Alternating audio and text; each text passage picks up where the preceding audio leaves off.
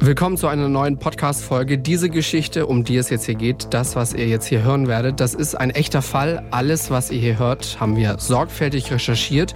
Bedeutet, es ist sehr wahrscheinlich, dass alles genauso passiert ist. Um die Opfer zu schützen, haben wir ihre Namen geändert. Wir sprechen heute auch noch mit einer Frau, die uns sehr, sehr spannende Sachen erzählen wird. Sie kümmert sich um die jungen Menschen, um die Jugendlichen, die schon wirklich einiges verbrochen haben. Also nicht nur mal hier eben Diebstahl und da, sondern da geht es auch schon um richtig heftige Körperverletzungen. Und es geht auch um junge Menschen, denen manchmal nicht mehr geholfen werden kann. Das klären wir alles noch in dieser Folge mit Nicole Schäfer. Sie ist Kriminalpsychologin in Heilbronn. Das Ding. Ich habe mir ein Messer mit ins Schlafzimmer genommen, weil ich mir gesagt habe, bevor meine Tochter ohne Mutter aufwächst, werde ich mich wehren. Der Verwesungsgeruch ist unverwechselbar. Also wenn man das einmal gerochen hat, erkennt man das gleich immer wieder. Also wenn man eine Tür öffnet, oder, dann weiß man sofort, was passiert ist. Die Anzahl der Messerstiche ist jetzt nicht ganz so ungewöhnlich, aber dass eben gleich drei Leichen auf einmal gefunden werden, ist schon nicht ganz alltäglich. Da standen überall Polizisten mit Maschinengewehren im Anschlag, also wirklich schwer bewaffnet. Man kennt sowas normalerweise eigentlich nur aus dem Film. Fünf Minuten vor dem Tod. Der Das Ding Kriminalpodcast mit Luisa und Jost. Folge 66. Cold Case. Mord verjährt nicht. Es ist der Tag vor Christi Himmelfahrt 1987 und an diesem Tag steigt in Ostönnen in Nordrhein-Westfalen eine riesige Party. Auf dieser Party sind rund 130 Leute, unter anderem auch Rainer und seine Verlobte Birgit. Die beiden feiern da mit. Wenige Stunden nach dem Start dieser Feier ist Birgit tot. Und den Täter, den wird man erst 23 Jahre später finden. Fünf Minuten vor dem Tod. Was ist da passiert? Fünf Minuten vorher ist der Täter schon bei Birgit in der Wohnung. Außer ihr und diesem Mann ist sonst keiner da. Zum Täter wird später unter anderem die Zeugenaussage eines älteren Nachbars führen. Der wird vor Gericht aussagen, dass er in der Tatnacht einen spitzen Schrei gehört habe. Exakt zu dem Zeitpunkt, an dem der Täter kein sicheres Alibi hat. In den Vernehmungen direkt nach der Tat hatte der Nachbar das aber nicht ausgesagt. Das greift jetzt aber schon alles ziemlich weit vorweg. Schauen wir uns jetzt erstmal Rainer und seine Verlobte Birgit an. 1987 ist Birgit 26, Rainer 27 Jahre alt. Die beiden haben sich vor knapp zehn Jahren kennengelernt und sind seitdem zusammen. In ein paar Wochen, am 25. Juni, wollen die beiden heiraten. Rainer und Birgit wohnen seit vier Jahren zusammen. Seit zwei Jahren wohnen sie im Obergeschoss eines Hauses in Ostönnen. Die Beziehung von den beiden wird als harmonisch beschrieben. Streit haben die beiden nur selten. Meistens dann, wenn Rainer nach einer Party nicht nach Hause gehen will, zu viel getrunken hat oder zu oft mit seiner Fußballmannschaft rumhängt. Interesse an anderen Männern hat Birgit nicht. Wenn sie von jemandem angesprochen wird, dann wimmelt sie denjenigen immer sofort ab. Rainer und Birgit verstehen sich also ziemlich gut und Rainer ist auch nicht unser Täter. Birgit wird vor allem von ihrer besten Freundin Nina als lebenslustige Person beschrieben, die mit jedem gut klarkommen würde. Nina, das ist Rainers Cousine. Die beiden sind, seitdem Birgit mit Rainer zusammen ist, befreundet und treffen sich mehrere Male in der Woche. Nina, die hat auch einen Freund und sie und ihr Partner wollen sogar am selben Tag heiraten wie Rainer und Birgit. Mai 1987. In diesem Monat steigt Rainers Fußballmannschaft in die Kreisliga auf. Das soll natürlich gefeiert werden. Rainer organisiert deshalb eine Party, hauptsächlich für die Mitglieder des Sportvereins. Diese Party soll am Mittwoch, am 27. Mai stattfinden. Der nächste Tag ist ein Feiertag. Der Aufstiegsfeier steht also nichts im Wege. Die Feier soll in einer umgebauten Scheune stattfinden. Die ist nur ein paar Minuten von Reiners und Birgits Wohnung entfernt. 27. Mai 1987. Ein Tag vor der Tat.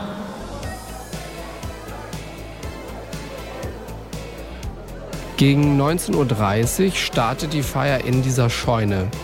Über 100 Gäste sind da. Rainer und Birgit machen sich so gegen Viertel nach sieben am Abend auf den Weg zur Party. Als sie da ankommen, stellt Birgit ihren mitgebrachten Salat zum Buffet und mischt sich unter die Leute. So gegen halb acht, 19.30 Uhr, kommen auch Christian, Oliver und Mike in diese Scheune. Die drei jungen Männer gehören zu Rainers Fußballmannschaft. Oliver ist außerdem noch der jüngere Bruder von Rainer.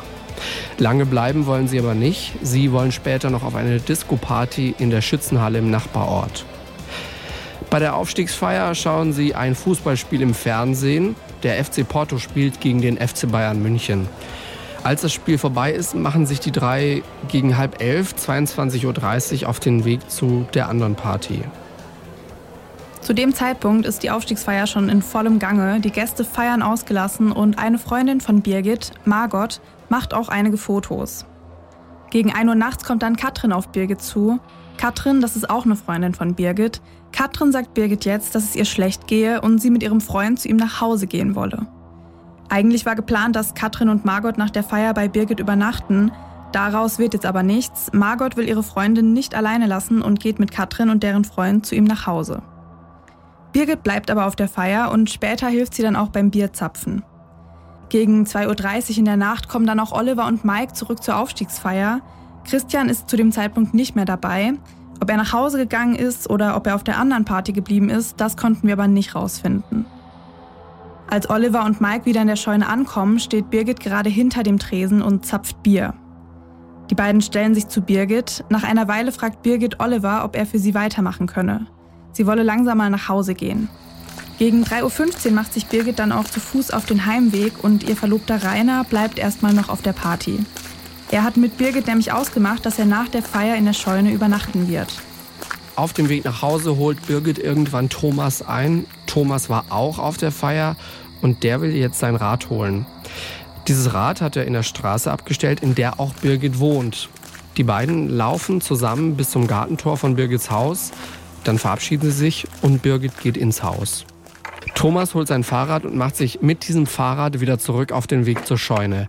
Warum er jetzt diesen Weg zum Fahrrad gegangen ist und dann wieder zurück, das konnten wir nicht komplett nachvollziehen. Vielleicht wohnt er in der entgegengesetzten Richtung und hat deswegen schon mal sein Rad geholt. Wir wissen aber auf diesem Weg vom Fahrrad zurück zur Feier, und das ist eben das Interessante, da trifft er niemanden mehr.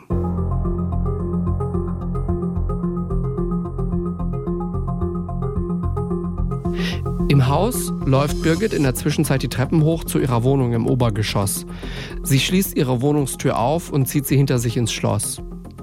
Dann macht sie das Licht an und geht in die Küche. Hier in der Küche stellt sie die Schüssel mit dem restlichen Salat in die Spüle und legt ihren Schlüsselbund auf dem Ofen ab. Birgit macht sich bettfertig, sie zieht ihre Jeans und ihren Pulli aus und eine Jogginghose an. In diesem Moment klingelt es. Birgit wundert das nicht wirklich. Sie und Rainer haben nur einen Schlüssel für diese Wohnung. Sie glaubt, dass Rainer vielleicht doch in der Wohnung übernachten will oder dass er vielleicht aufs Klo muss. Sie drückt den Knopf für den Türöffner. Unten im Haus wird die Haustür aufgemacht.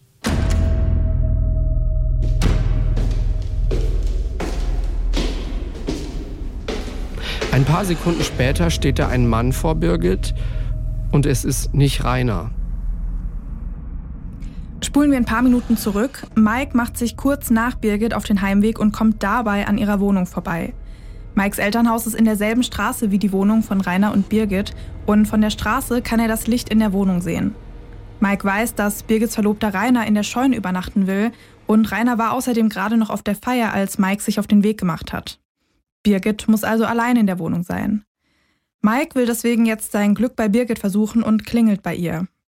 Und jetzt sind wir wieder bei der Situation von eben. Mike steht in der Wohnungstür und Birgit, die mit Rainer gerechnet hat, steht in der Wohnung. Als Mike Birgit sieht, fällt er eine Entscheidung. Er will unbedingt mit ihr Sex haben. Auch gegen ihren Willen. Mike drängt Birgit dann sofort ins Schlafzimmer und fängt an, ihr die Jogginghose auszuziehen. Was Birgit zu Mike in dieser Zeit sagt, das kann später nicht mehr festgestellt werden. Fakt ist aber, dass Birgit sich heftig wehrt. Später wird man bei ihr Abwehrverletzungen an den Armen finden. Dass Birgit sich so sehr wehrt, das macht Mike ziemlich sauer. Er schlägt Birgit jetzt immer wieder gegen den Kopf, damit sie aufhört, sich zu wehren. Gegen 3.40 Uhr hört der Nachbar, den wir ganz am Anfang schon mal erwähnt haben, dann einen lauten Schrei. Nach dem Schrei legt Mike seine Hände um den Hals von Birgit und fängt an, sie zu würgen. Im Urteil steht, dass er Birgit so zum Schweigen bringen wollte. Er hatte Angst, dass die Nachbarn, eine Wohnung unter ihr, im Untergeschoss irgendwas hören könnten. Mike wirkt Birgit vermutlich einige Minuten lang. Irgendwann wird sie bewusstlos. Zu diesem Zeitpunkt liegt sie schon auf ihrem Bett. Als Mike dann merkt, dass Birgit bewusstlos ist, bekommt er Panik. Er will nicht, dass seine Tat rauskommt. Also beschließt er, sie umzubringen. Er lässt sie auf dem Bett liegen, geht in die Küche und sucht nach einem Messer. Das Messer, das er findet, hat eine Klingenlänge von ungefähr 12 Zentimetern. Er geht damit zurück ins Schlafzimmer. Hier im Schlafzimmer sticht er mit diesem Messer 74 Mal auf Birgit ein. Bei der Obduktion wird man später drei Stichverletzungen an der Halsseite, 33 Verletzungen im Brustbereich und 35 Verletzungen im unteren Brust- und Bauchbereich finden. Die ersten der insgesamt 14 Einstiche in das Herz, die führen bei Birgit zum Herzstillstand. Bisher war sie ja noch bewusstlos. Nach der Tat zieht Mike Birgits Leiche vom Bett runter, damit sie zwischen dem Bett und der Wand liegt. Dann nimmt er die Tagesdecke und breitet sie über ihr aus. Er wäscht sich im Bad und verlässt die Wohnung. Das Tatmesser kann später nicht mehr gefunden werden. Mike hat es entweder entsorgt, weggeworfen oder er hat es besonders gründlich sauber gemacht und zurück in die Küche gelegt. Was Mike dann direkt nach der Tat macht, auch das kann später nicht mehr ganz geklärt werden. Entweder geht er nach Hause, eine Theorie der Ermittler war, um dort auf Toilette zu gehen, um sich vielleicht umzuziehen, oder aber er macht sich sogar direkt wieder auf den Weg zur Party. An einem Zaunpfahl in unmittelbarer Nähe zur Scheune muss er sich dann übergeben, auf dem Rückweg zurück zur Party. Zurück auf der Party mischt sich Mike direkt wieder unter die Leute. Er trifft seinen Freund Oliver wieder und auch Rainer. Das ist ja nicht nur der Verlobte von Birgit, sondern eben auch der große Bruder von Oliver. Mike trinkt dann noch ein paar Bier. Als die Party langsam zu Ende geht, macht er sich in den frühen Morgenstunden auf den Heimweg. Rainer ist zu diesem Zeitpunkt so betrunken, dass er an einem der aufgestellten Tische einschläft. Am frühen Morgen wacht er wieder auf und geht vor die Halle. Hier trifft er zwei Freunde.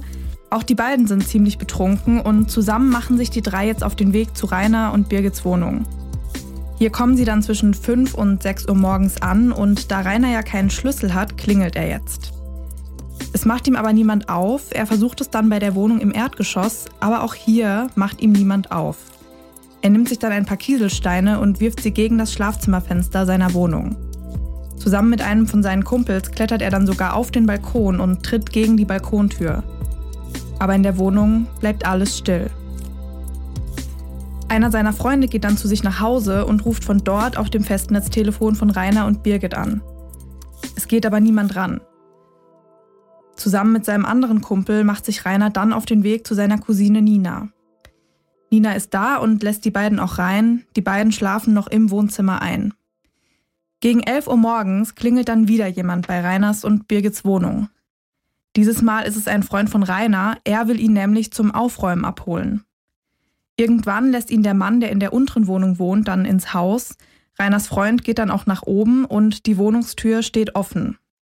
Er klopft und klingelt, als aber weder Rainer noch Birgit kommen, macht er sich wieder auf den Weg. In die Wohnung geht er nicht. Rainer wird so gegen 11.30 Uhr, halb zwölf wach und er versucht wieder, Birgit auf dem Telefon zu erreichen, aber es geht immer noch niemand ran. Er läuft zu seiner Wohnung und Immer noch macht niemand diese Tür auf. Auch der Mann aus dem Untergeschoss scheint Reiners Klingeln nicht zu hören und deswegen geht er zurück zu dieser Halle, zu dieser Scheune, um da beim Aufräumen nach der Party zu helfen. Dann geht er in eine Gaststätte und am späten Nachmittag gehen nochmal er und der Verlobte seiner Cousine Nina, die gehen nochmal zu dieser Wohnung. Er klingelt wieder an der Haustür dann klingelt er bei dem anderen Mieter. Dieses Mal hört dieser Nachbar das Klingeln und lässt Rainer ins Haus. So gegen Viertel nach sieben abends geht Rainer dann in seine Wohnung. Und hier im Schlafzimmer findet er die blutüberströmte Leiche von Birgit. Die Polizei und der Rettungsdienst sind eine knappe halbe Stunde später da. Dann nochmal später, so gegen 20 Uhr, macht sich Mike auf den Weg zur Wohnung von Birgit. Auf der gegenüberliegenden Straßenseite bleibt er stehen und beobachtet eine Weile die Rettungswagen und die Polizeiautos. Dann macht er sich auf den Rückweg. Dann läuft er wieder zurück. Er kommt aber schon wenig später wieder, insgesamt wohl so vier bis fünf Mal zu diesem Haus, um zu beobachten, was da eigentlich passiert. Mike wird da auch von Anwohnern gesehen. Die Polizei bleibt mehrere Stunden am Tatort. Ein Beamter macht Fotos und überprüft dann zum Beispiel auch, inwieweit die Leichenstarre schon ausgeprägt ist. Am nächsten Tag, Freitag, dem 29. Mai, wird Birgits Leiche dann obduziert. Laut dem Spiegel soll von Anfang an festgestanden haben, dass als Täter nur einer der Partygäste in Frage kommen kann. Denn niemand sonst wusste, dass Birgit allein nach Hause gegangen war. An diesem Freitag werden dann auch Mike und Oliver verhört. Wir erinnern uns, Oliver, das ist ja der Kumpel von Mike, mit dem er den Großteil des Abends zusammen war. Und Oliver sagt aus, dass Mike für circa eine Stunde nicht auf der Party gewesen sei, nachdem Birgit schon nach Hause gegangen war. Nach dieser Aussage wird Mike dann nochmal verhört. Die Beamten wollen außerdem, dass Mike ihnen die Klamotten gibt, die er am Tag der Feier angehabt hat. Mike gibt den beiden Polizisten dann einen rot-schwarzen Pulli, überlegt kurz und gibt ihnen dann doch einen weißen Pulli mit Streifen. Mike sagt dazu, dass er sich in dem ersten Pulli geirrt habe. Einen Tag später, am 30. Mai, kommt die Polizei dann aber dahinter, dass Mike unter dem Pulli noch ein kurzärmeliges Hemd angehabt haben muss. Das holt Mike dann aus der Waschmaschine und gibt es den Polizisten. Dieses Hemd wird Oliver gezeigt, der bestätigt, dass Mike eben genau dieses Kleidungsstück bei der Feier anhatte. Der Spiegel, der beschreibt die Situation nochmal ein bisschen anders. Hier wird geschrieben, dass die Polizei das Hemd erst drei Tage später selbst aus der Waschmaschine gefischt hat. Oliver wird dann noch ein zweites Mal verhört. Bei seiner zweiten Vernehmung sagt er nochmal, dass Mike während der Party circa eine Stunde weg gewesen sei. Neben Mike und Oliver verhört die Polizei noch mehr als 100 andere Partygäste. Die Vernehmungen bleiben aber ergebnislos. Zitat aus dem Spiegel. Die meisten hatten so hemmungslos getrunken, dass sie nicht einmal mehr wussten, wie sie nach Hause gekommen waren. Und auch die Beweise gegen Mike reichen nicht, um ihn zu verhaften. Der Fall wird zu den Akten gelegt. Wir wissen eine Sache, die die Polizei nicht weiß, und zwar, dass Mike der Täter ist. Aber Wer ist dieser Typ? Wer ist dieser Mann, dieser 18-Jährige? Wenn Leute ihn beschreiben, dann sagen manche, dass er ein schüchterner Typ ist. Er gilt als der talentierteste Fußballspieler im ganzen Ort. Er hat vier Schwestern, drei ältere und eine jüngere und zwei ältere Brüder. Einer seiner Brüder ist mit Katrin zusammen. Katrin, das ist die Freundin von Birgit, die in dieser Nacht dieser Party eigentlich bei Birgit übernachten wollte. Also ihr merkt, es ist alles unfassbar eng verzahnt. Mit Rainer und Birgit hat Maike selbst eigentlich nicht viel zu tun. Er ist ja immerhin knapp acht Jahre jünger als die beiden. Er wohnt mit seinen Eltern, einem seiner älteren Brüder und seiner jüngeren Schwester in derselben Straße, in der auch die Wohnung von Rainer und Birgit ist. Rainer und Mike, die kennen sich aus dem Sportverein, Befreundet sind sie aber nicht. Dafür ist Mike aber mit Reiners jüngerem Bruder, mit Oliver, befreundet. Mikes Mutter ist Hausfrau, sein Vater hat als Bauhelfer gearbeitet. Der ist aber zu dem Zeitpunkt, als Mike 18 ist, schon in Rente. Für die Schule hat sich Mike anscheinend nicht so wirklich interessiert. Ein Jahr vor der Tat ist er nach der 10. Klasse ohne Abschluss von der Hauptschule abgegangen. Die Familie von Mike hat nicht so viel Geld. Er bekommt deswegen kein Taschengeld und beteiligt sich später auch am Unterhalt der Familie. Mikes Vater soll fürsorglich sein. Wenn er aber Alkohol getrunken hat, wird er wohl zu einem anderen Menschen. Dann wird er schnell aggressiv. Dann schlägt er ihn. Und er schlägt auch die Mutter von Mike. Und Mike selbst wird nicht nur von seinem Vater geschlagen, sondern auch von der Mutter. Bekommt es also von beiden Seiten ab. Seine Freizeit, die verbringt Mike am liebsten auf dem Fußballplatz. Ansonsten ist er eher zurückhaltend. Ein Jahr vor dieser Tat, also als Mike von der Schule abgegangen ist, haben ihn seine Eltern gedrängt, dass er doch eine Ausbildung anfangen solle. Hat er dann auch gemacht. Er hat dann als Kunststoff- und Schwergewebe-Konfektionär angefangen. Umgangssprachlich kann man dazu vielleicht Zeltebauer sagen. Wir haben ja schon gehört, dass die Tat keine Auswirkungen auf Mikes Leben hat. In den Wochen und Monaten nach der Tat macht Mike seine Ausbildung normal weiter und verbringt seine freie Zeit mit Fußballspielen. Im Frühjahr 1988 bricht er seine Ausbildung dann ab. Ihn interessiert der Beruf nicht. Mike will außerdem mehr Geld verdienen und leben. Er ist drei Monate arbeitslos und fängt dann schließlich an, als Metallschleifer zu arbeiten. 1991 muss Mike seinen Wehrdienst ableisten. Danach arbeitet er bis 1999, 2000 weiter als Metallschleifer. Er ist dann einige Jahre wieder arbeitslos. Ab 2003 arbeitet er in einem Baumarkt. Im September 1993 bekommt Mike außerdem mit seiner Freundin Gina ein Kind. 1994 heiraten die beiden. Ein paar Jahre später verliebt sich Gina aber in einen anderen Mann. 1997 zieht Mike dann aus der gemeinsamen Wohnung aus und die beiden lassen sich scheiden. Etwa zwei Monate nach der Trennung kommt Mike mit der fünf Jahre jüngeren Felicitas zusammen. Felicitas wohnt in der Nachbarschaft von Mikes Elternhaus und die beiden kennen sich schon ewig. Nach drei Jahren trennt sich Mike dann aber von ihr. Im Dezember 2006 heiratet Mike dann schließlich Zoe. Zoe ist die Ex-Frau eines Mitspielers von Mike und hat schon vier Kinder. Mit Zoe ist Mike zum Zeitpunkt der Verhandlungen auch noch verheiratet. Zeitsprung 20 Jahre in die Zukunft, in das Jahr 2007. In diesem Jahr rollt die Mordkommission den Fall nochmal neu auf. Es werden molekulargenetische Untersuchungen an den Asservaten durchgeführt und auf einer Wolldecke, die damals auf Birgits Bett lag, da findet man tatsächlich DNA. Diese DNA-Spur soll jetzt mit der DNA von verschiedenen beteiligten und verdächtigen Personen abgeglichen werden. Dafür geben 24 Leute freiwillig eine Speichelprobe ab. Unter anderem sind dabei die damals beteiligten Polizisten und Polizistinnen, die Sanitäter und die Nachbarn, aber auch Rainer und sein Bruder Oliver. Bei diesen ersten Untersuchungen kann die Polizei aber nichts finden, nichts passt zu dieser DNA-Spur. Im November 2008, also nochmal ein Jahr später, geht die Polizei dann nochmal auf 16 Personen zu, um diese 16 Personen nach einer freiwilligen Speichelprobe zu fragen. Unter diesen 16 Personen ist auch Mike, der ist mittlerweile 40 Jahre alt und verweigert diese Speichelprobe erstmal. Die Polizei besucht dann Mikes älteren Bruder auf der Arbeit. Der hat kein Problem mit dieser molekulargenetischen Untersuchung und gibt auch direkt eine Speichelprobe ab. Die Polizisten fragen ihn nach seinem Bruder. Den hatten sie vorher schon versucht, zu Hause zu erreichen. Mikes Bruder ruft Mike dann an und gibt das Telefon an einen der Beamten weiter.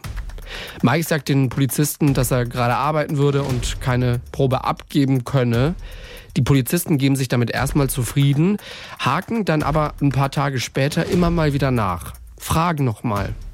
Irgendwann sagt er einem der beiden Polizisten am Telefon, dass er eine Speichelprobe abgeben würde. Seine Frau, die soll davon aber nichts erfahren.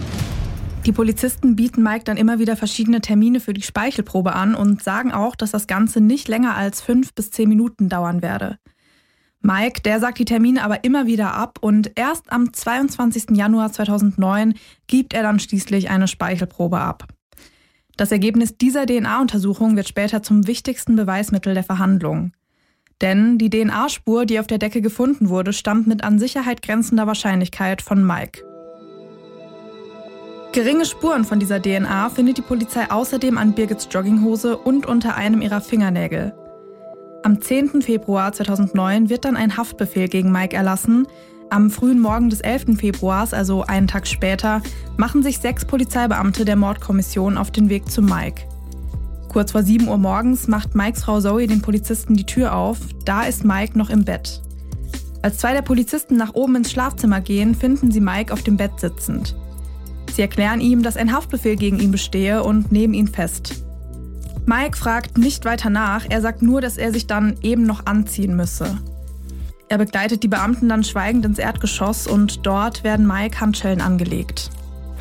Die Polizisten fahren mit Mike aufs Revier. Sie erklären ihm nochmal, warum er eigentlich festgenommen wurde. Er sagt immer noch nichts. Im Urteil steht dazu, dass er nicht sehr überrascht gewirkt habe. Erst auf dem Revier, als die Polizisten ihm nochmal die Situation erklären und ihn dann auch als Beschuldigten belehren, da fängt Mike an zu weinen. Er wischt sich die Tränen aus dem Gesicht und sagt, dass er jetzt nicht weiß, ob er was sagen soll. Mike wird dann noch am selben Tag dem Haftrichter vorgeführt und landet in der JVA in Hamm in Untersuchungshaft. Am Nachmittag ruft Mikes Frau Zoe auf dem Revier an. Sie will wissen, warum Mike noch nicht nach Hause gekommen ist. Zwei Polizisten fahren zu Zoe nach Hause und erklären ihr, dass ihr Mann festgenommen wurde. Zoe ist darüber ziemlich überrascht. Sie sagt den Polizisten, sie dachte, Mike muss einfach nur eine Speichelprobe abgeben. Im August 2009 beginnt dann der Prozess vor dem Landgericht Arnsberg. Birgits Brüder treten vor Gericht als Nebenkläger auf. Das Verfahren ist sehr aufwendig und das öffentliche Interesse an dem Fall sehr groß. Mehrere Fernsehstationen und verschiedene Journalistinnen und Journalisten sind vor Ort.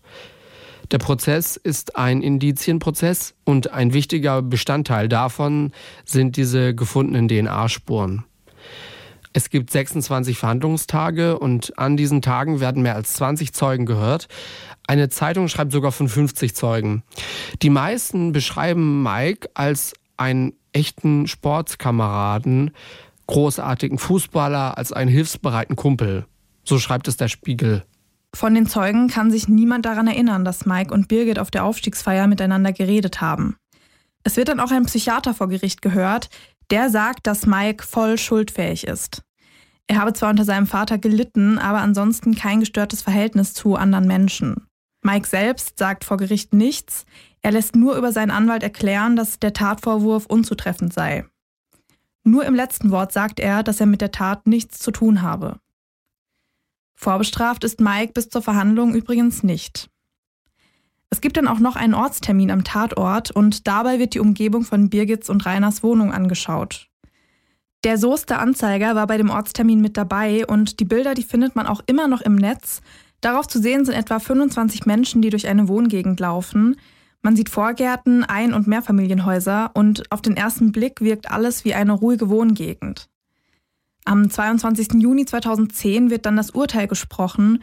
Mike wird wegen Mordes zu einer Jugendstrafe von sechs Jahren und sechs Monaten verurteilt. Ja, warum eine Jugendstrafe? Weil Mike zum Zeitpunkt der Tat eben erst 18 Jahre alt war und deswegen wurde der Fall vor einer Jugendkammer verhandelt. Der zuständige Gerichtssprecher hat den Prozess als den wohl umfangreichsten Indizienprozess der deutschen Nachkriegsgeschichte bezeichnet. Nach dem Urteil geht die Verteidigung in Revision. Mikes Verteidiger sagt gegenüber Spiegel Online, dass er Zweifel an den DNA-Spuren habe. In seinem Plädoyer hat der Anwalt erklärt, dass Birgit und Mike sich auch auf der Party zufällig berührt haben könnten. Birgit hätte diese DNA-Spuren von dieser zufälligen Berührung dann selbst zu Hause auf die Decke und ihre Jogginghose übertragen können. Dieser Fachbegriff dafür heißt Sekundärübertragung. Für die Kammer ist Mikes Tat eindeutig. Er hat sie ermordet, er hat Birgit umgebracht, um seine versuchte Vergewaltigung zu vertuschen. Weil diese Tat als Mord gewertet wird, kann Mike überhaupt erst verurteilt werden. Totschlag wäre nämlich zu dem Zeitpunkt schon verjährt gewesen. Der Bundesgerichtshof, der bestätigt dann auch dieses Urteil so ungefähr ein Jahr später. Und damit ist das Urteil rechtskräftig. So, jetzt wird es sehr spannend. Mein Computer ist hier irgendwie gerade ausgegangen, mein Computerbildschirm. Ich weiß nicht warum. Aber Leute, das kann ich aus meinem Kopf heraus sagen. Es wird sehr spannend. Wir sprechen jetzt mit einer Kriminalpsychologin, eine Frau, die sich um junge Menschen kümmert, die wirklich schon einiges verbrochen haben. Also nicht nur mal eben so hier ein bisschen was und hier vielleicht ein kleiner Diebstahl. Ich habe ganz viele Fragen, die werden wir jetzt klären. Mit Nicole Schäfer. Hallo. Hallo, schön, dass ich bei euch sein darf. Stellen Sie sich doch vielleicht mal ganz kurz unseren Hörerinnen und Hörern vor. Ja, genau. Also mein Name ist Nicole Schäfer.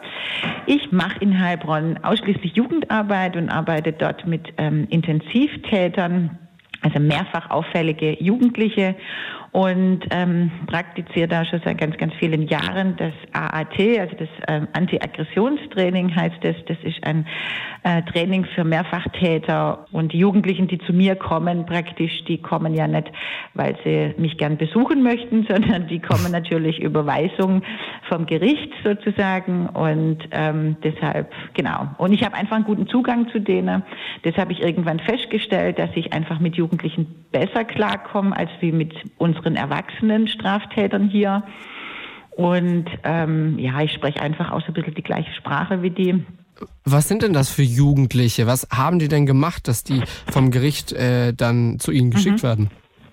Ja, das ist ganz breit gefächert, sage ich mal. Also wenn wir von jugendlichen Straftätern sprechen, sprechen wir ja von ähm, zwischen 14 und 21. Das sind ja diese Jugendlichen, ab 14 ist man ja praktisch straffällig sozusagen.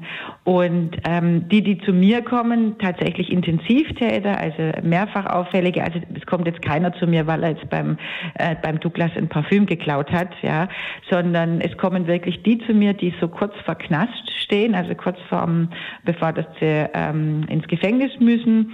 Die haben natürlich schon unglaublich viele, viele, viele, viele ähm, Sozialarbeiter verschlissen, auch oftmals schon. Und da geht es halt hauptsächlich um Körperverletzungen, Bandenkriminalität, ähm, Drogendealerei. Also so ziemlich alles ist da mit drin. Und wie kann ich mir das vorstellen, wenn die Jugendlichen dann zu Ihnen kommen? Also was machen Sie dann mit denen? Mhm. Also das ist ein Trainingsprogramm tatsächlich, das geht über 15 Sitzungen, also 15 Wochen, wenn man das äh, einmal die Woche macht. Und ähm, das ist so unterteilt. Also wir machen Tataufarbeitung. Also ich bin ja, ich habe ja reine Täterarbeit. Also ich arbeite nicht mit Opfern, sondern ausschließlich mit Tätern. Und da wird ähm, über die Tat gesprochen und zwar sehr konfrontativ. Also das gibt ja da auch eine, ähm, eine Pädagogik, die heißt konfrontative Pädagogik, das ist eine extra Sprachpädagogik, sage ich jetzt mal. Da geht es natürlich sehr, wie wir sagen, ins Eingemachte. Die konfrontative Pädagogik ist eine sehr klare Aussprache und ähm, es wird dann einfach so sein, dass wenn der dann kommt oder das gibt ja auch Mädchen, die das machen müssen. Ähm, die kommen dann und dann wird natürlich erstmal Beziehung aufgebaut, logischerweise. Das ist natürlich das A und O bei diesen Trainingsinhalten ähm, auch. Und dann wird ganz, ganz viel Biografiearbeit gemacht. Also wichtig ist natürlich ja auch, ähm, es kommt ja kein Straftäter zur Welt. Ja, also die waren ja alle mal kleine Babys und irgendwann ist ja mal was passiert und sie sind einfach nicht geradeaus weitergegangen, sondern recht abgebogen. Und wir müssen gucken, wo sind sie recht abgebogen. Das ist so ein bisschen meine Aufgabe praktisch. Weil die, die zu mir kommen, die kommen mit einer.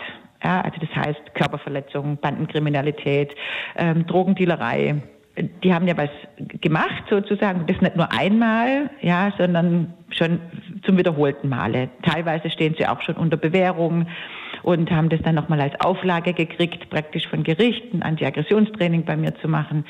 Und ähm, genau, also die wissen dann praktisch schon, die kommen hierher und äh, müssen das machen. Also das, die können nicht sagen, naja, ich habe jetzt heute Lust, zur Frau Schäfer zu gehen, sondern nee, die müssen zu mir kommen, um das zu tun.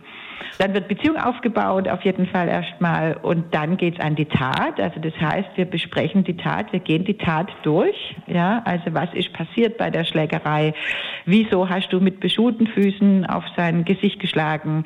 Ähm, wieso hast du nicht aufgehört? Ähm, also die Tat wird wirklich ins Einzelne nochmal dargestellt, nennen wir das dann auch. Dann danach gibt es eine ganz wichtige Geschichte, die Biografiearbeit. Und da werden Lebensläufe gelegt, also von, dem, von den Straftätern. Ich mache das dann auch immer mit, ähm, praktisch mit so Symbolen auf den Boden zu legen, praktisch von dem Tag der Geburt praktisch bis zum jetzigen Alter, wo das Kind dann ist oder der Jugendliche dann ist. Und dann einfach mal zu gucken, was ist alles passiert in dem Leben. Und es dient einfach dazu, die blinden Flecken aufzudecken. Ja, weil klar ist, dass die Straftäter, die haben ja ein Muster und die haben sich das Muster ja zurechtgelegt. Das heißt, Verdrängungsmechanismen auch aufgebaut, logischerweise. Und deshalb haben die natürlich auch oftmals keine sogenannte Opferempathie. Ja, sondern fühlen sich selber immer ähm, in die Ecke gedrängt und der hat mich doch blöd angeguckt und der hat doch zuerst losgeschlagen und ähm, die haben diese Empathie einfach oft nicht. Und da frage ich mich jetzt, wie ist dann so das Gefälle? Also ist man dann mhm. immer noch Frau Schäfer und Sie oder ist das eher so kumpelartig du-mäßig dann? Niemals, niemals, nein, niemals. Also die sagen immer zu mir Frau Schäfer und Sie. Also es gibt niemand, der zu mir jetzt Hallo Nicole sagt oder so. Ähm, ich sagte schon eher, ich frage dann auch immer, darf ich du zu dir sagen? Und es klappt dann auch eigentlich immer. Also ich hatte noch, glaube ich, noch gar niemand jetzt während meiner ganzen vielen, vielen Jahre. Ähm, und da geht es nicht mal unbedingt so um den Respekt, ähm, so mit dem Sie und Du, ja. sondern es geht ja einfach darum, ich habe ja eine Position und ich bin ja der Trainer. Ich bin ja nicht der Kumpel und ich bin auch nicht der Sozialarbeiter, der jetzt praktisch mit ihm guckt, ob er einen Job kriegt oder eine Wohnung findet, sondern ich habe ja eine bestimmte, Situ eine bestimmte ähm, Position in dem Moment. Und da ist es einfacher, wenn ich dann die Frau Schäfer bin. Ja, und jetzt mal ganz direkt gefragt, Wie erfolgreich ist es denn in der Praxis? Also gibt es dann auch Jugendliche, die mehrmals zu Ihnen müssen, gerichtlich attestiert quasi, oder sind die dann eben einmal in diesem Programm und Sie sehen sie nie wieder? Also wir sagen dann immer, oder ich sage dann immer so ganz ehrlich, das sagt auch die Jens Weidner immer ganz gerne, also wir sind froh, wenn aus einer großen Körperverletzung eine kleine Körperverletzung wird. Das ist praktisch bei uns schon einmal sehr viel. Und eins ist ja auch klar, und so sage ich das auch immer, die, die zu mir kommen, ja, die machen das schon ganz, ganz viele Jahre. Und die kennen nichts anderes oftmals. Und die kann man nicht therapieren in 15 Wochen Antiaggressionstraining. Das geht gar nicht. Ähm, es geht schon, dass man sagt, okay, dem hat jetzt das Antiaggressionstraining geholfen und der macht jetzt vielleicht dann doch seinen Hauptschulabschluss oder macht seinen Realschulabschluss oder macht irgendwie, äh, geht arbeiten oder sonst irgendwas. Aber ähm, viele, viele sehe ich zweimal, dreimal. Ich bin ja auch, auch ganz auf dem Jugendvollzug in Adelsheim und da machen wir ja auch das Anti-Aggressionstraining in der Gruppe allerdings. Das ist dann ein Gruppen-Anti-Aggressionstraining. Und da ist auch so, dass da, dass ich da schon viele draus kenne, die dann nachher da zu mir kommen oder vorher schon bei mir waren und dann nochmal ähm, im Vollzug dann praktisch drin das AAT machen. Es gibt immer solche und solche Kandidaten. Und ich will das jetzt aber auch gar nicht benennen ähm, in prozentualen Sätzen, was, wie das ausgeht. Wie gesagt, wir sagen immer, ähm, wenn aus einer kleinen, äh, aus einer großen Körperverletzung eine kleine wird, dann ist es für uns schon ein großer Erfolg. Jetzt haben wir vorhin schon was von Muster gehört.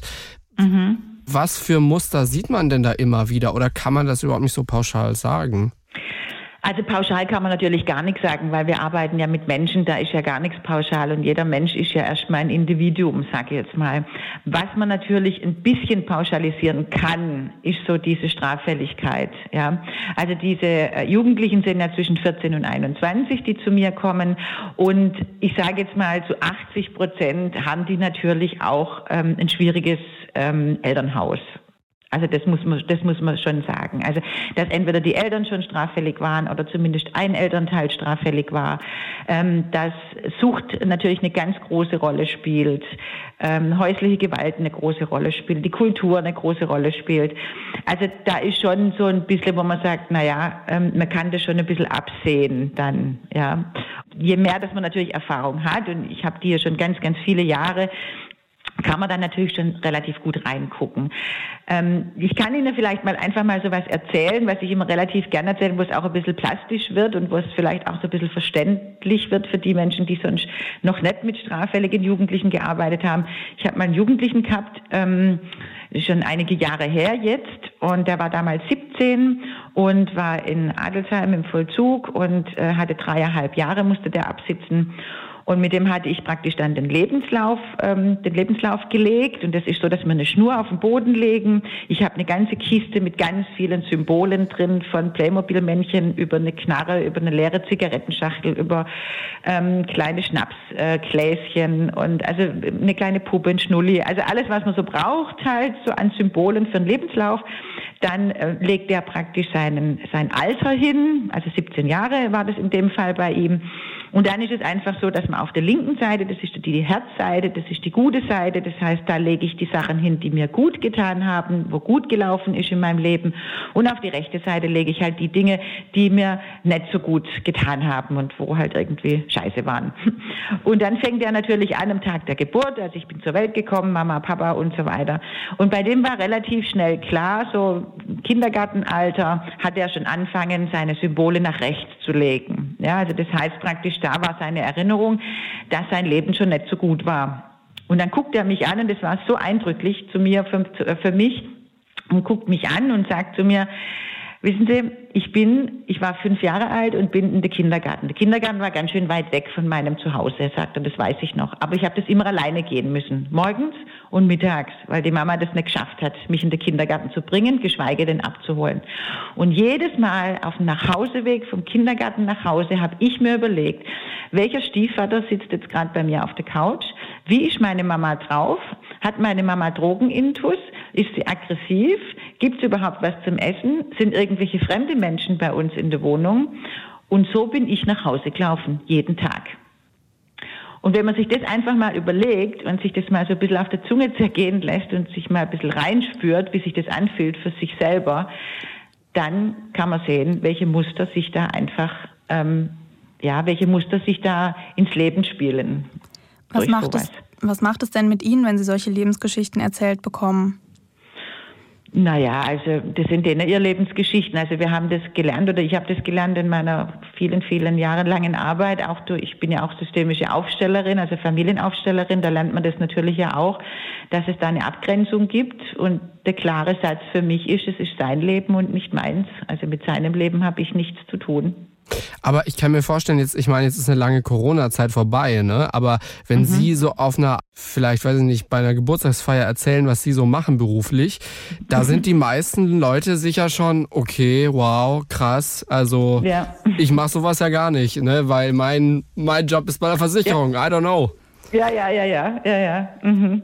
Ja, absolut. Also ja, also ich mache das schon, ich, ich, ich sage schon gar nicht mehr, was ich mache. Also wenn ich jetzt jemanden ganz neu kennenlerne oder so, dann erzähle ich von meinem Job gar nichts, weil sonst komme ich ja gar nicht weg. Also das habe ich am Anfang dann alles gemacht und dann ähm, erzähl mal und was machst du da so und, und wie ist das so und aber das ist ja dann mein Privatleben, das möchte ich dann ja eigentlich nicht mit meinem, meinem Geschäft irgendwie verquicken.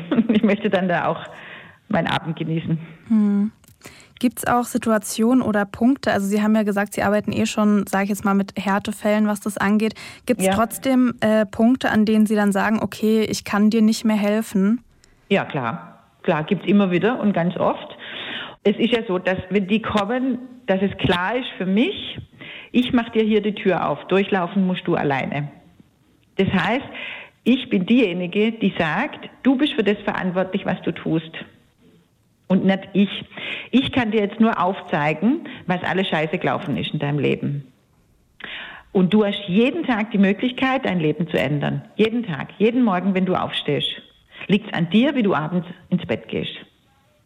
Und da geht es darum, und es ist ganz, ganz wichtig, diesen Menschen die Verantwortung wieder zurückzugeben. Ja, die sind sehr gewohnt. Also Sie können sich das ja vorstellen, wenn ein 16-Jähriger praktisch jetzt straffällig wird und zu mir kommt, heißt es ja, der ist mit, mit 14, mit 13 teilweise ja schon, bevor das überhaupt zur Polizei kommt, schon auffällig. Das geht ja schon los in der Schule. Ja, dass die in der Schule durchdrehen, Schulwechsel hinter sich haben, von der Schule fliegen, dann werden sie von zu Hause rausgenommen, kommen irgendwelche ähm, in Obhutnahmestellen oder sind dann in irgendwelchen Kinderheimen untergebracht. Das heißt, ihr müsst euch vorstellen, die haben schon zig Hunderte von Sozialarbeitergesprächen geführt mit allen möglichen Pädagogen, die man haben kann.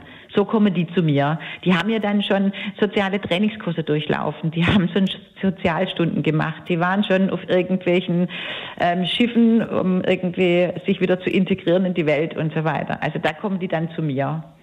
Und das heißt, klar ist, die wissen, was ich hören will. Die meisten davon, ja. Die bereiten sich darauf ja auch vor. Jetzt muss ich zu der Frau Schäfer und äh, wenn ich da jetzt das und das sage, dann ist das okay und wenn ich das und das mache, ist das okay. Das wissen die ja. Und diesen Zahn ziehe ich denen sofort. Dass ich sage, ich will, dass du hier pünktlich bist, ich will, dass du zu mir ehrlich bist und hör auf mich anzulügen, weil ich, ich sehe das einfach. Oder ich spüre das oder ich äh, kann das raushören. Und das ist Verantwortung abgeben, nämlich dem, dem es gehört. Hm. Und da gab es schon ganz oft Situationen, dass wenn sie da gesessen sind oder wenn sie dann einfach auch nicht mitarbeiten oder wenn sie dann in die völlige Neutralitätsschiene kommen, ja, also ich konnte gar nichts dafür und ähm, dass, dass, dass ich jetzt und ich bin ich bin ein Justizopfer, ja, also ähm, dann ist irgendwann klar, dass ich sage, okay, also dann kann ich mit dir nicht arbeiten. Das geht einfach nicht. Also ich hatte zum Beispiel auch schon einen, der war dann da, wie gesagt, durch das, dass die nicht freiwillig kommen, der war da gesessen bei mir und hat die Hände verschränkt und hat gesagt, ich spreche heute nichts. Heute sage ich nichts. Ja? Und dann habe ich gesagt, okay, dann habe ich mich ihm gegenüber gesetzt, eine Dreiviertelstunde lang und habe auch nichts gesagt. Und habe die volle Aufmerksamkeit ihm gegeben. Also ich habe nicht nebenher telefoniert, ich habe nicht irgendwas geschrieben, ich habe die Aufmerksamkeit ihm geschenkt. Weil es ist ja mein Job. Ist ja klar. Da kommt er zu mir zum Antiaggressionstraining für eine Stunde. Und so arbeite ich dann mit ihm. Der ist natürlich dann völlig ausgeflippt, ganz klar, ja, und hat gesagt, ich soll nicht so anklotzen und soll nicht so angucken und so weiter. Aber er hat ganz klar gespürt, ähm, die Frau Schäfer, die macht ernst Die will jetzt nicht alles aus mir rauskitzeln. Die sagt jetzt auch nicht mit erhobenem Finger moralisch irgendwie, das ist jetzt nicht okay, wenn du mit mir nicht sprichst und du musst doch mit mir sprechen, sondern ähm, die hat mich einfach gewähren lassen. Das heißt, ich habe ihm seine Verantwortung abgegeben. Oh, wow. Und das sind dann solche Punkte, da kriege ich die natürlich.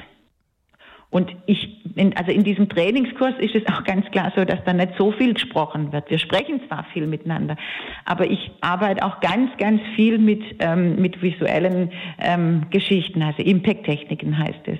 Ja, also ich lasse sie dann gegen die Wand laufen und sage, geh noch einen Schritt weiter. Und dann merken sie, sie kommen nicht mehr weiter, weil sie stehen ja vor der Wand. Und dann sage ich, was musst du tun? Naja, ich muss mich rumdrehen. Genau, das musst du tun. Du musst dich rumdrehen. Und so gibt es natürlich ganz, ganz viele Mittel und Wege, mit denen zu arbeiten, weil, wie ich schon am Anfang gesagt habe, die haben unglaublich viel Erfahrung mit Sozialarbeitern, mit Psychologen und mit, die sind praktisch Therapie erfahren. Und dann brauche ich nicht auch noch kommen und denen erzählen, wie das Leben funktioniert. Mhm. Weil mein Ziel ist, dass die dass die rausgehen aus dem Antiaggressionstraining oder wenn das dann fertig ist praktisch, ja, dann sind die noch ganz oft bei mir. Also ich habe auch noch ganz oft Kontakt zu denen, dass die sich immer wieder melden ähm, bei mir auch, wenn sie irgendwie dann doch einen Job haben oder wenn dann doch irgendwie was gut gelaufen ist, dann kriege ich eine WhatsApp und dann heißt Hallo Frau Schäfer, ich wollte Ihnen nur sagen, ich habe jetzt einen Job oder so oder eine Wohnung gefunden. Und das tut dann und, auch richtig ähm, gut, oder? Ja, absolut. absolut. Also das habe ich wirklich ganz, ganz viele. Also das, äh, oder wenn ich hier in Heilbronn der Stadt rumlaufe oder so, die sprechen dann alle auch mit mir und so. Also ähm, auch, auch die, die ich übrigens schon äh, in, in tatsächlich dann ähm, ja, rausgeschmissen habe, sozusagen, also wenn ich das Training dann beendet habe, weil weil klar ist, das sind Konsequenzen. Also zu mir hat auch mal einer gesagt, ähm, Frau Schäfer, bei Ihnen weiß ich immer, wie ich dran bin, immer. Mhm höre ich da so ein bisschen raus, das Ziel ist so ein bisschen, dass die selbst mal ja. merken, was sie tun. Ganz genau. Das ist das große, große Ziel meiner Arbeit. Also genau. quasi so ein Spiegel vorführen. Schon Spiegel, genau. So Spiegel vorführen, genau. okay. Spiegel vorführen. Also meine Aufgabe, ich, ich sehe, sagen wir es mal so, ich sehe meine Aufgabe nicht darin, denen zu sagen, wie denen ihr Leben funktioniert. Ja, weil das kann ich nicht. Also ich kann, ich kann mir nicht anmaßen zu sagen, was ein gutes Leben für dich ist. Kann ich nicht. Weil ich kenn, ich weiß nicht, was für dich gut ist. Das weißt du nur selber. Aber ich kann sagen, was er tun kann vielleicht oder was sie tun kann, dass man ein gutes Leben hat. Ich meine, es gibt dieses Klischee, äh, junge Männer werden viel, viel, viel häufiger straffällig als äh, junge Frauen. Mhm. Was sagen Sie aus Ihrer Perspektive? Also meine, meine Erfahrung sagt die, dass äh, tatsächlich ist es natürlich schon so, dass viel, viel mehr, äh, nicht viel, aber viel mehr jüngere männliche äh, Gewalttäter, Strafgewalttäter gibt wie, wie, wie Frauen. Ähm, aus meiner Erfahrung sage ich einfach immer noch der gleiche Satz dazu, Frauen sind halt einfach ein bisschen geschickter, bei denen kommt einfach nicht alles zur Anzeige. Und dass die natürlich jetzt nicht unbedingt die Gewaltstraftäterinnen ähm, sind, ist ja klar, aber Frauen machen es halt anders. Also es gibt da jetzt kein großer kein großer Unterschied in der, in der Dunkelziffer, sage ich mal. Frauen machen viel Betrugsgeschichten. Frauen können natürlich viel, viel mehr in die psychische Schiene gehen. Frauen gehen mehr in die sexuelle Geschichte. Ne? Also der hat mich angelangt und so weiter und ähm, hat mich vergewaltigt oder wie auch immer. Und die Jungs, die gehen halt raus und schlagen zu. Und von dem her sind die natürlich in der Statistik weiter oben für die Frauen. Sagt Nicole Schäfer, sie ist Kriminalpsychologin und das war wirklich mal ein ganz, ganz neuer Einblick. Das hatte ich so auch noch überhaupt gar nicht so in diesem Detail auf dem Schirm. Vielen lieben Dank. Vielen Dank, Frau Schäfer. Ja. Dankeschön, schön, dass ich dabei sein durfte. Willkommen zu unserer Nachbesprechung. Nachbesprechung klingt so ein bisschen komisch, so ein bisschen lame. Es klingt so ein bisschen nach, die Show ist vorbei. Aber eigentlich ist das hier unser Safe Space, um unsere private Meinung, so, um unsere Gedanken so ein bisschen zu ordnen, äh, die nochmal rauszuhauen, die wir so hatten bei der Recherche, einfach bei dieser Beschäftigung rund um diesen Fall.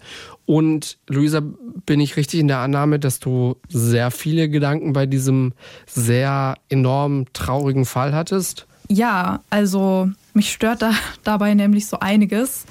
Ähm, zum einen, Ja. also was heißt, es stört mich? Ich weiß, dass es juristisch natürlich korrekt ist, Mhm. ähm, dass er halt eine Jugendstrafe bekommen hat, weil er war halt damals erst 18. Mhm. Wer jetzt auch schon ältere Folgen von uns gehört hat, der weiß, für Mord bekommt man meistens oder ja auch nicht immer, aber schon öfters lebenslang, in seltenen Fällen sogar lebenslang mit Sicherungsverwahrung.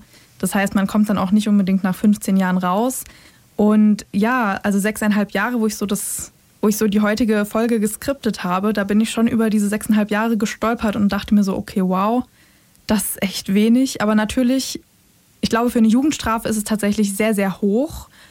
Aber ja, fand ich irgendwie krass, weil also mir war es zumindest auch nicht so geläufig, dass man dann tatsächlich nach dem Sinne quasi verurteilt wird, wie alt man damals war. Also das hätte ich tatsächlich nicht gedacht. Aber es, es macht schon Sinn, dass es so ist. Streite ich auch gar nicht ab. Aber ich fand es halt super niedrig und mich hat es halt gewundert, weil ich das halt so nicht kannte. Also, wenn du jetzt hier ähm, The Power of Justiz wärst, ja, die Möglichkeit hättest, das zu ändern.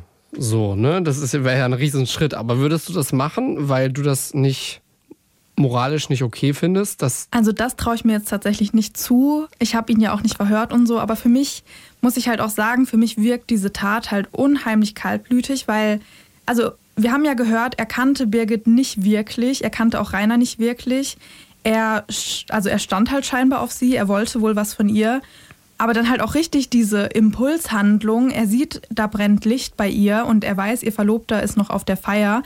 Also klingelt er mal, um sein Glück zu versuchen. Und als sie dann da in Jogginghose irgendwie vor ihm steht, dann überkommt es ihn so krass, dass er dann überhaupt nicht mal mehr, keine Ahnung, normales Gespräch mit ihr anfängt, sondern direkt versucht, sie zu vergewaltigen.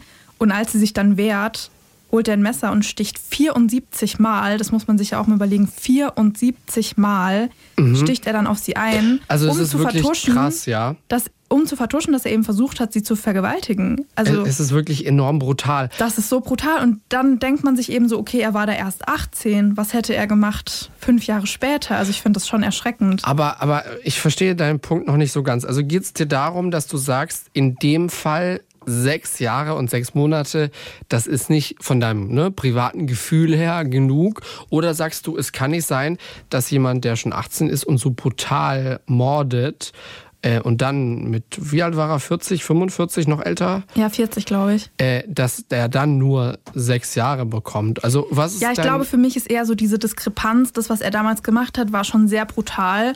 Und auch, was er danach gemacht hat, er ist dann einfach auf die Party gegangen und hat dann mit ihrem Verlobten weitergefeiert und Bier getrunken und irgendwie Spaß gehabt und ist dann, als wäre nichts gewesen, am nächsten Tag wieder heimgegangen. Und also ich finde, das ist super kaltblütig. Dieses zurück auf die Party gehen, das ist ganz Ja, weil, besonders also- verwerflich. Weil der Ja. Verlobte war ja auch noch auf dieser Party. Also ja, für mich einfach komplett kaltblütig, abgestumpft, finde ich total krank. Und dann eben die Tatsache, dass er dann eben 40 ist, also eben nochmal deutlich älter und dass er dann für diese Tat ähm, verurteilt wird letztendlich. Und ja, also diese, diese, dieser, diese Höhe des Urteils geht, geht für mich halt nicht so zusammen mit der Kaltblütigkeit der Tat und mit seinem Alter letzten Endes. Aber ich weiß, dass es juristisch gesehen natürlich alles korrekt ist. Wahrscheinlich ist es für eine Jugendstrafe wirklich eine der Höchststrafen, weil natürlich musst du ihn nach diesem ähm, Alter, das er damals hatte, verurteilen, weil er hat es ja nicht jetzt gemacht, sondern eben damals mit 18. Aber ja, also da musste ich schon schlucken, weil ich dachte echt, dass er jetzt halt deutlich länger ins Gefängnis muss. Weil ich glaube halt, also was wir jetzt auch schon aus anderen Fällen so gehört haben hier im Podcast, wenn jemand so kaltblütig vorgeht, dann ist da meistens schon mindestens lebenslang drin. Jetzt, Wenn er jetzt nicht gerade 18 ist eben. Aber ist dieses System nicht auch so ein bisschen faszinierend und, interessant? Ich habe hier meinen meinen Tisch und ich baue mir jetzt das mal in meinem Kopf zusammen. Also wir haben jetzt hier imaginär in unserem Kopf, das ist hier meine Flasche, ähm, haben wir einen Sitzungssaal in einem Landgericht und da sitzt jetzt, sagen wir, ein, ein 40-Jähriger, der vor eineinhalb Jahren jemanden umgebracht hat und der bekommt dafür lebenslang. Ja, so wie das eben vorgeschrieben ist. Und dann ein Sitzungssaal weiter, ich habe hier noch eine zweite Flasche. ähm, ein Sitzungssaal weiter wird eben nach Jugendstrafrecht verhandelt äh, mit einem Typen, der vielleicht genauso alt ist, auch jemanden umgebracht hat. Ja, vielleicht in dem Fall sogar noch ähm, bestialischer. Ne, der im Sitzungssaal 1 äh, hat vielleicht nur zwei Messerstiche gehabt und der hier einen Sitzungssaal weiter, der aber nach Jugendstraf verurteilt wird, Jugendstrafrecht verurteilt wird, der hat über 70. Und trotzdem bekommt dieser 40-Jährige im zweiten Saal nach Jugendstrafrecht nur sechs Jahre und sechs Monate. Das ist schon interessant, aber es ergibt, es ergibt schon auch Sinn, aber es ist so ein bisschen, es fühlt sich auch ein bisschen falsch an. So, das ist ja, das, was genau. du meinst. Ne? Genau das meine ich. Also ich finde, ähm, es ist natürlich, also wie du meinst, total faszinierend. Jetzt, wo wir sowas auch mal kennengelernt haben, wir hatten ja jetzt noch nie einen Cold Case besprochen und auch noch nie einen Cold Case, wo der Täter ja gerade so volljährig geworden ist, aber halt eben noch unter dieses Jugendstrafrecht fällt. Sowas hatten wir einfach noch nie. Deswegen war mir, keine Ahnung, ob es dir klar war, mir war das jetzt nicht so klar. Aber im Nachhinein betrachtet ist es natürlich schon sinnvoll und auch irgendwo nur fair. Also du kannst natürlich jemanden 20 Jahre später dann nicht irgendwie so gleich hart bestrafen, als hätte er es jetzt gemacht, eben weil du hattest damals einfach noch ein anderes Alter. Da spielen viele Faktoren mit rein und so weiter. Also ich verstehe, dass es fair ist. Ähm, und dieses Ganze dahinter, das ist total interessant. Aber es wirkt natürlich, so wie du sagst, es wirkt einfach falsch, eben zu sehen, der im Sitzungssaal 1, ähm, der ist genauso alt und kriegt jetzt lebenslang für eine wahrscheinlich vielleicht mildere Straftat und er bekommt eben diese mildere Strafe für eine wahrscheinlich schlimmere Tat. Auf der anderen Seite, wir sind jetzt noch nicht so weit von unserem 18. Lebensjahr entfernt. Aber wenn ich daran zurückdenke und das jetzt so vergleiche, mit 18 war ich schon also viel unfähiger bei so vielen Sachen. Äh, wirklich. Und klar, man denkt immer so ein 18-Jähriger, natürlich, und ein 18-Jähriger sollte unbedingt wissen, dass man bitte niemanden umbringt. Ähm, aber äh, genauso sollte ein 30-Jähriger wissen oder ein 40-Jähriger, dass man niemanden umbringt. Und das ist ja dann auf der anderen Seite auch nach Schema F, ganz klassisch, Mordmerkmal, der hat hier versucht, eine andere Straftat zu verdecken ähm, und hat deswegen gemordet. Ich, ich habe auch irgendwo gelesen, dass er halt um seinen guten Ruf gefürchtet hat, ne? weil er ja so ein angesehener Fußballer war. Ja. Und noch eine Sache ist mir da auch aufgefallen. Also das eine ist, ich habe so viel gestaunt bei dieser Recherche. Das eine ist ja, ne, ja, Jugendstrafrecht 23 Jahre später, dass es dann so geklappt hat, ihn da äh, ranzubekommen, ihn zu verurteilen. Das Zweite ist, dass ähm, sie nicht mehr für Totschlag hätten verurteilen können, weil es dann schon verjährt war.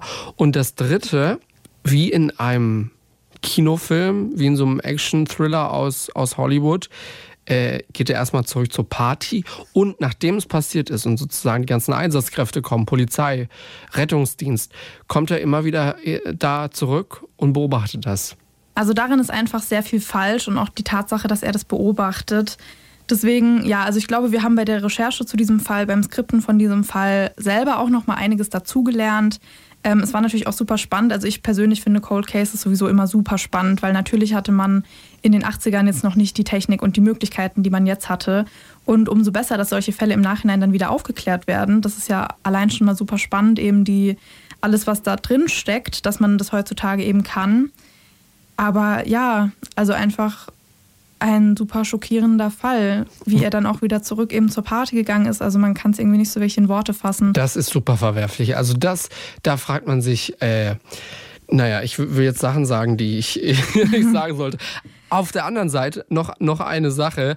Ähm, äh, äh, äh, äh, auf der anderen Seite, was für, was für eine surreale Situation, wenn du jetzt so der Familienvater bist oder was weiß ich, mitten in deiner Ehe bist, du bist 40 Jahre alt. Das ist einfach schon sehr lange her. Ich, ich weiß nicht, vielleicht hat er sich irgendwann gedacht, ich, ich denke da einfach nicht mehr dran. Ich blende das aus. Es, es war einfach irgendwie nie Teil meines Lebens, dieser Abend, diese Nacht keine Ahnung, das, das kann das Gehirn ja, wenn du es konditionierst, irgendwann ganz gut machen. Ja. Wenn du es dir immer wieder sa selbst sagst, glaubst du da irgendwann dran. Aber wie surreal ist diese Situation, dass dann nach über 20 Jahren später die Polizei auf dich zukommt, die das eben nicht vergessen hat. Also das hätte ich und die total... sagt, wir möchten dann bitte mal eine Speichelprobe haben, Frau Bleich. Das hätte ich total spannend gefunden, da noch mehr Insights zu bekommen, ebenso in seine Gedanken weil er wirkte ja schon nicht so wirklich überrascht, dass die Polizei ja. ihn jetzt abholt. Ich glaube, bei dieser Speichelprobe, da erschrickst du dich im ersten Moment richtig, weil du weißt ja, okay, die werden das jetzt rausfinden, wenn Genau. sobald die meine Speichelprobe haben. Deswegen hat er das ja auch so rausgezögert und rausgezögert, bis es halt irgendwann nicht mehr ging. Und einmal hat er gesagt, ja, er hat Stress wegen Weihnachtseinkäufe und das andere Mal Stress ja, bei auf der, der Arbeit, er muss noch Inventur. dieses machen, jenes machen. Also er hat es ja hundertmal verschoben mit den fadenscheinigsten Gründen. Und danach, wo ihn die Polizei dann ja tatsächlich festgenommen hat, ich glaube, also er war ja dann auch wirklich nur noch so, ja, okay, ich komme mit, ich muss mich nur kurz umziehen und hat ja dann auch gar keinen Aufstand gemacht. Der hat dann wirklich schon damit gerechnet und halt irgendwie damit auch abgeschlossen wahrscheinlich. Aber natürlich, also ich würde da schon gerne wissen, was geht da so in deinem Kopf vor, 20 Jahre lang. Wie waren überhaupt diese 20 Jahre für ihn? War der wirklich so kaltblütig, wie seine Tat wirkt? Hat er da überhaupt nicht mehr dran gedacht und sich halt irgendwie gefreut, dass er damit davongekommen ist? Oder Das ist auch eine wirkliche mich- Belastung, damit ja, zu das, leben. Ja. Ja, also stellt man sich zumindest vor. Ja, ja. Ähm, ja, das hätte mich tatsächlich interessiert, aber sowas erfährt man ja meistens nicht. Er hat ja auch vor Gericht äh, nichts mehr dazu gesagt, außer dass er es eben nicht war. Und ja, also und nochmal zu diesem Alter. Natürlich mit 18 bist du unreifer als ähm, ja schon zwei, drei Jahre später. Da ändert sich ja einfach viel im Leben in dieser Zeit und man wird dann so richtig erwachsen, erst so Anfang, Mitte 20. Ähm, ja, aber alles keine Entschuldigung für seine Tat. Absolut, absolut. Sehr schockierend, sehr brutal. Ich habe noch eine Sache, die ich total gruselig fand, die ich mir jetzt gerade auch gescreenshottet habe, wo wir Ja. dieses Skript hier eingesprochen haben. Und zwar diese Tatwaffe, die konnte ja nie gefunden werden. Dieses Messer, das war ja einfach weg. Ja. Und was ich daran so gruselig fand, da stand ja, okay, entweder er hat es halt irgendwie weggeworfen, entsorgt, oder aber er hat es so sauber gemacht, dass es halt später nicht mehr aufgefallen ist und es halt zurück in die Küche gelegt. Und das finde ich so krank. Was würdest du machen? Ich würde alle meine Messer wegwerfen. Nein, aber wenn du jetzt der Täter wärst. Ach so. Jetzt, äh, ich weiß, du würdest da keinen Menschen umbringen und du würdest auch nie äh, ne, 70 Messerstiche. Aber jetzt, äh, das blenden wir mal ganz kurz aus. Diese Frage ist einfach, du hast da jetzt jemanden tatsächlich umgebracht, auf furchtbarste Art und Weise. Ähm, und was machst du jetzt damit?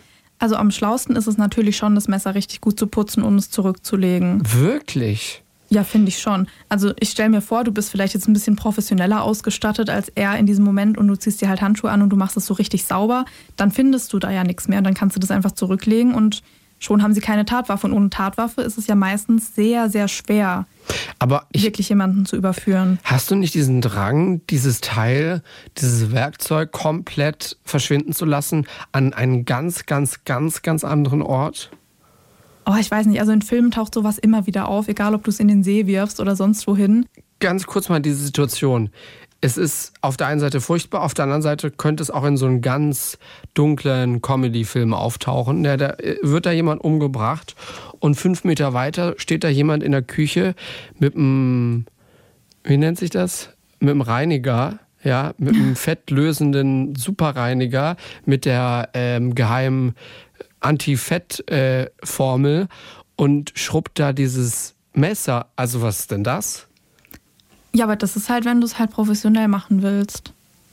Das ist eine ganz seltsame Situation. Es tut mir leid. Ja, Das- natürlich ist man das muss es eigentlich auch nicht seltsam. lachen, aber ich, ich schaue das jetzt so als eine komödieske Sache an. Und da Ja, ist das eine ganz so vor- komische wäre- Vorstellung. Ja, wenn es nicht so schlimm wäre, dann ist es halt eine komische Vorstellung, weil, ne, also du gehst dann quasi erstmal putzen, so, ne? Das ist ja Ja. komisch, Wow. aber also ich weiß nicht, so komisch finde ich es dann auch wieder nicht, weil das ist ja auch das, was man in Filmen oft sieht. Die fangen dann da halt an, panisch den Boden zu schrubben. Und tatsächlich, also da muss er schon echt gut Glück, also viel Glück gehabt haben, wenn er das wirklich geputzt haben sollte und wieder zurückgelegt haben sollte.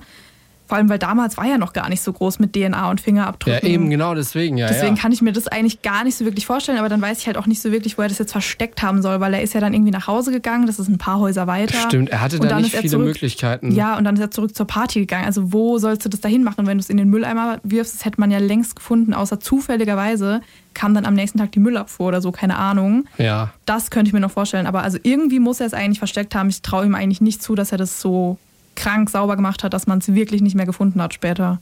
Also wenn man ganz schlau ist, dann äh, macht man das natürlich auf jeden Fall alles gar nicht. Okay, also wir haben hier ein Mordurteil nach 23 Jahren, 6,5 Jahre für einen Mord.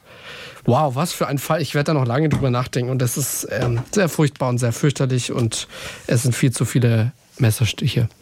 Wenn ihr diesen Cold Case jetzt genauso spannend fandet wie wir, dann kann ich euch an dieser Stelle nochmal unser Buch ans Herz legen. Gerade auch ähm, vielleicht neue Followerinnen und Follower, Hörerinnen und Hörer, die uns noch nicht so lange verfolgen. Wir haben nämlich ähm, ein Buch rausgebracht, 2021 im Oktober. Das heißt, genauso wie unser Podcast, fünf Minuten vor dem Tod. Und da haben wir auch drei echte True Crime-Fälle aufgedröselt. Und da war auch ein Cold Case dabei, der erst viele Jahre später aufgeklärt werden konnte. Auch eben, weil man eine DNA-Spur gefunden hat. Also, wenn euch sowas interessiert, dann ist ja vielleicht auch unser Buch was für euch. Stimmt, der hat relativ viele Parallelen. Ne? Es war auch ja, ich habe mich da total dran erinnert Freund. gefühlt. Ja, ja, stimmt. Wenn euch das interessiert, schaut es euch gerne mal an. Wir freuen uns. In zwei Wochen sind wir zurück. Dann reden wir über einen Einbruch. Der ist nicht ganz so lange her. Der war 2012. Und bei diesem Einbruch hat der Einbrecher eben auch die Person getroffen, die in diesem Haus wohnt. Und am Ende war jemand tot. Bis dahin schreibt uns gerne auf Instagram, da heißen wir @kriminalpodcast, wie euch die Folge gefallen hat und ansonsten hören wir uns in zwei Wochen wieder. Bis dahin. Bis dahin macht's gut. Fünf Minuten vor dem Tod. Der Das Ding Kriminalpodcast. Gibt's in der ARD Audiothek, der Das Ding App und überall, wo es Podcasts gibt.